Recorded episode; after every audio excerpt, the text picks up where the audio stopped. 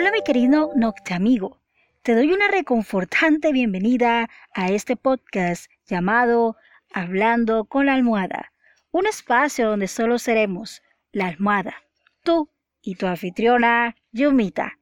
En cada episodio conversaremos acerca de diferentes temas, sucesos o experiencias para acompañar tus momentos nocturnos. Y continuando con las celebraciones, llegó el turno de las madres. Esta vez trajo una invitada y fiel noctoyente, quien se animó a compartirnos una historia muy particular. Quiero darle la bienvenida a María Isabel. ¿Cómo estás, Mari? Hola, Yuma, bien. ¿Y tú? ¿Cómo estás? Muy bien, Mari, gracias. Bueno, cuéntanos un poquito más de ti. ¿A qué te dedicas? Bueno, niña, yo estoy estudiando en la Universidad del Atlántico, Ingeniería Agroindustrial, ya en mis últimos semestres de esta carrera. Excelente. Bueno, sin más preámbulos, te voy a ceder la palabra. Todo tuyo. Bueno, Yuma, gracias de todos modos por la invitación. Eh, y bueno, y encajando en este mes en el que le hacemos homenaje a las madres, y creo que al nacer es de nuestra mayor felicidad, es contar con ese ser que nos cuida, que nos protege y ve por nuestro bienestar, y la cual queremos que sea eterna. Pero lamentablemente para algunos la separación eterna sucede en el momento menos esperado. Mi mamá fue una mujer fuerte, con una sonrisa particular y con el corazón más noble que puede existir. Éramos bastante inseparables y teníamos mucha confianza. Éramos demasiado unidas. Mi mamá eh, fue una mujer llena de vida, con mucho espíritu y llena de Dios. Pero lamentablemente un día las cosas empezaron a cambiar. Un día con tan solo 16 años, llegó la noticia que cambiaría el rumbo de nuestra familia. Las palabras de un médico oncólogo, al tener en sus manos el resultado de la biopsia. Tu mamá tiene cáncer de mama. Mi mundo se vino abajo y mi familia decayó con semejante noticia. Nunca creímos pasar por esto.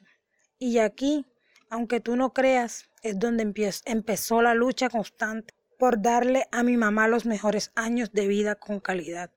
Citas iban, citas venían, hospitalizaciones, quimio, radioterapias.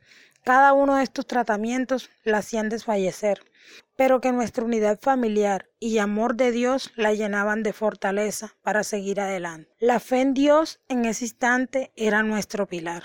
Pero por más fuerte que fue mi madre y sus ganas de vivir, no fueron suficientes. La enfermedad la venció el 29 de marzo de 2013. Me sentí una niña indefensa y ya contaba con 21 años. Y para mí fue y ha sido tan dura su partida, porque el amor de mi vida y mi amor más puro, Mindipurri como le llamaba de cariño, había cerrado sus ojos para siempre. Y este es el dolor más grande que uno puede soportar como ser humano. Te quedan lagunas mentales, como ¿qué será de mi vida a partir de ahora? ¿Cómo superar este vacío que tengo? ¿O qué será de mi familia ahora? Las ganas de vivir se esfuman. Tanto fue mi tristeza que hasta desenfoqué mis estudios. Creo que algo te había contado de eso. Pero lo curioso de la vida de todo esto, Yuma, es lo que les contaré a continuación. Este año mi mejor amiga me invitó a pasar unos días a Bogotá y este sería mi regalo de cumpleaños. Todo estaba preparado y estaba feliz porque iba a conocer y subiría avión por primera vez. Creo que hace parte de nuestros sueños a veces eso. Pero había algo extraño en mi corazón. Estaba feliz, pero no había ansiedad, que es lo que sucede cuando vas a viajar. Dos días antes del viaje, al mediodía, recibo una llamada del número de teléfono que era de mi mamá. Al contestar, hablé con mi papá me llamaba a saludar y a darme su bendición. Ese mismo día, como a eso de las 4 de la tarde, entra nuevamente la llamada del mismo número. Extrañada por las llamadas de mi papá, deslizo la llamada, pero sucedió algo. Esta se abría, pero no corría el tiempo. Fue muy extraño. Pasaron como tres veces la llamada. Abría y no corría el tiempo pero no me hice ninguna cuestión al respecto ni, me extrañé. Como a eso de las 10 de la noche del mismo día, me llama mi papá de su número actual y me dice que él no me ha llamado en todo el día y que ese número que era de mi madre lo había perdido hacía mucho tiempo atrás. Y allí reacciono y pienso, ¿con quién hablé yo? Si se supone que había hablado con mi papá. La noche antes del viaje me llama la mamá de mi mejor amiga y con mucha tristeza me dice que no me verían, que el vuelo se había cancelado, ya que el chico que había prestado la tarjeta para comprar los tiquetes lo habían atracado en la tarde anterior. Y al denunciar las tarjetas, estos vuelos se cancelaban automáticamente. Y entonces pensé y entendí que el día anterior, en vez de hablar con mi papá, hablé con mi mamá en su voz. Y ella me estaba alertando de algo.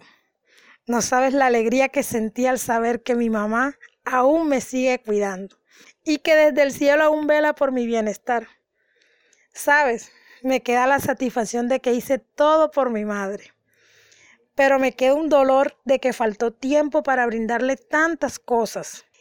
Y saber que aún ella está en el cielo y allá me cuida, eso me llena de la alegría más grande que tú no te imaginas. Bueno, la verdad es que mientras contabas la historia, yo quedé particularmente impresionada. La verdad no tengo ningún comentario al respecto. ¿Qué podríamos decir allí? Nada. Pero lo más importante es valorar a nuestras madres a pesar de que ellas no, no son perfectas, no son las mamás que nosotros queremos tener. De hecho, muchas veces yo me quejo de la mía, demasiado diría yo. Pero cuando uno escucha una historia como la tuya, Mari, uno se da cuenta, y no sé si les pasa a ustedes, que es cuando uno más debe querer a la mamá, porque cuando no la tienes contigo es muy difícil sobrellevarla.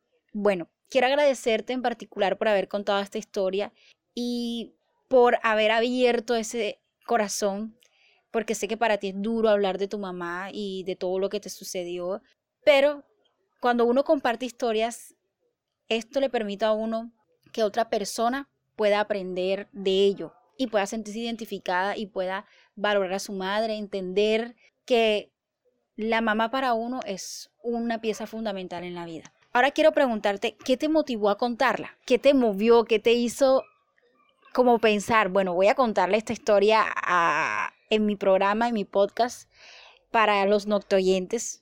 Quisiera saber un poco sobre eso. Bueno, la verdad, cuando me invitaste, yo me quedé como un poco indignada. Pero, sabes, me motivó a contarle porque es importante que las personas sepan lo valioso que son las mamás para nosotros. O sea, darle valor a este ser. Y las mamás son el pilar de nuestra vida, o sea, son nuestro motor más grande. Como te digo, mi mamá era el amor más grande que yo tenía. Entonces cuando mi mamá se fue, mi mundo se desvaneció totalmente. Entonces a veces me indigna cuando veo a alguien salir con grosería a su mamá. Aunque tú no creas, yo nunca peleé con mi mamá. Wow, qué relación inigualable. yo salí de pelea muchas veces con mi mamá. Yo nunca peleé con mi mamá. Siempre éramos yo la consentía como una niña chiquita, como una niña. Eso era impresionante. Y entonces cuando, ahora que todo esto me está pasando, que mi mamá aún me cuida, aún porque a veces, a veces yo deseo un, un abrazo de mi mamá y yo sueño con un abrazo de mi mamá. Es lo único. Entonces por eso hoy le digo a todos tus amigos no te oyentes, valoren a su mamá. Llénenla de amor cada día de su vida. No solo en este mes, Oye, este mes tenemos un día en especial para demostrarles cuánto la amamos, pero cada día del año, porque nosotros no sabemos cuándo nos vamos a separar de su lado y a veces puede ser para siempre. Muchas gracias por haber aceptado mi invitación a compartir con nosotros en este episodio. Bueno, Yuma, Muchas gracias a ti por la invitación, la verdad, espero que les llegue al corazón. Eh, para mí es muy grato, quizás algunas personas cuando les comento esta historia pensarán que estoy que una locura o algo así, pero no, es algo que viví y es muy maravilloso. Entonces les dejo un abrazo, muchas bendiciones y gracias a ti. Si te gustó el contenido de este podcast y estás interesado o interesada en contactarme, puedes dejarme un comentario en el apartado mensaje de la app encore.fm. También Puedes encontrarme en Google Podcast, Spotify, Breaker y pronto estaré en iTunes. Bueno, esto ha sido todo por el día de hoy. Si te decides a compartir alguna historia en mi podcast, puedes escribirme al correo electrónico yumita049403 gmail.com. Te espero el próximo martes con un nuevo y divertido episodio de Hablando con la almohada junto a tu servidora Yumita. Dulces sueños.